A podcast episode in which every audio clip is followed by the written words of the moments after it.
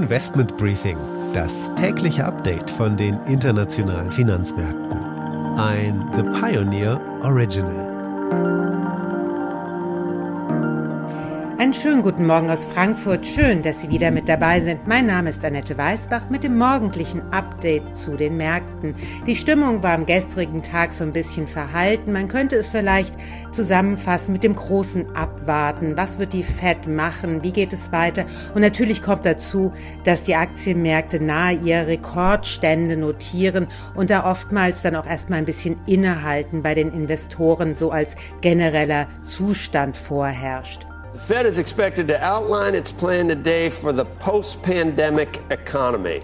Also heute geht es natürlich erstmal um die Fettentscheidung vom gestrigen Abend und das ist mehr oder weniger wie erwartet herausgekommen. Die Fed startet das Tapering und das mit einer Rate von 15 Milliarden US-Dollar jeden Monat von November anfangend. Also im November schon mal 15 weniger und dann auch im Dezember 15 weniger. Allerdings sagt die Fed auch, Inflation ist mehr oder weniger temporär. Dazu spreche ich aber gleich noch mit meiner Kollegin in New York an der Wall Street mit Anne Schwedt.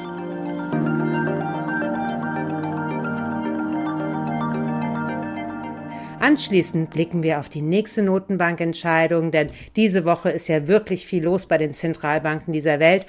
Es geht um die Bank of England, die sich heute auch zu Wort melden wird. Ein weiteres Thema sind Aktien von kohleproduzierenden Unternehmen, denn Kohleunternehmen profitieren unglaublich von den Turbulenzen auf dem Energiemarkt, obgleich Kohle einer der größten Klimasünder ist und natürlich gerade momentan heiß diskutiert wird in Glasgow.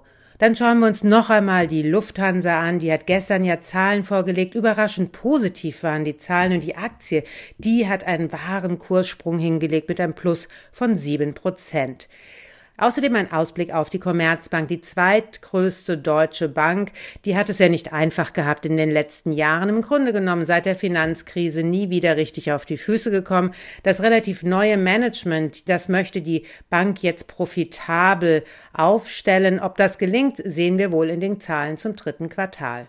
Und die Aktie des Tages ist die Deutsche Post. Auch hier Zahlen. Heute ist sozusagen der Super Thursday in der Bilanzsaison in Deutschland. Die Deutsche Post wird mit neuen Prognosen an den Markt gehen. Das ist dann schon das vierte Mal in diesem Jahr, dass die Prognose erhöht wird. Soweit die wichtigsten Themen für heute. Die komplette Ausgabe hören Sie als Pioneer und damit unterstützen Sie unabhängigen Journalismus und halten unsere Angebote werbefrei. Alle Informationen dazu im Detail finden Sie auf unserer Website thepioneer.de. Ich würde mich natürlich sehr freuen, wenn Sie mit an Bord kommen.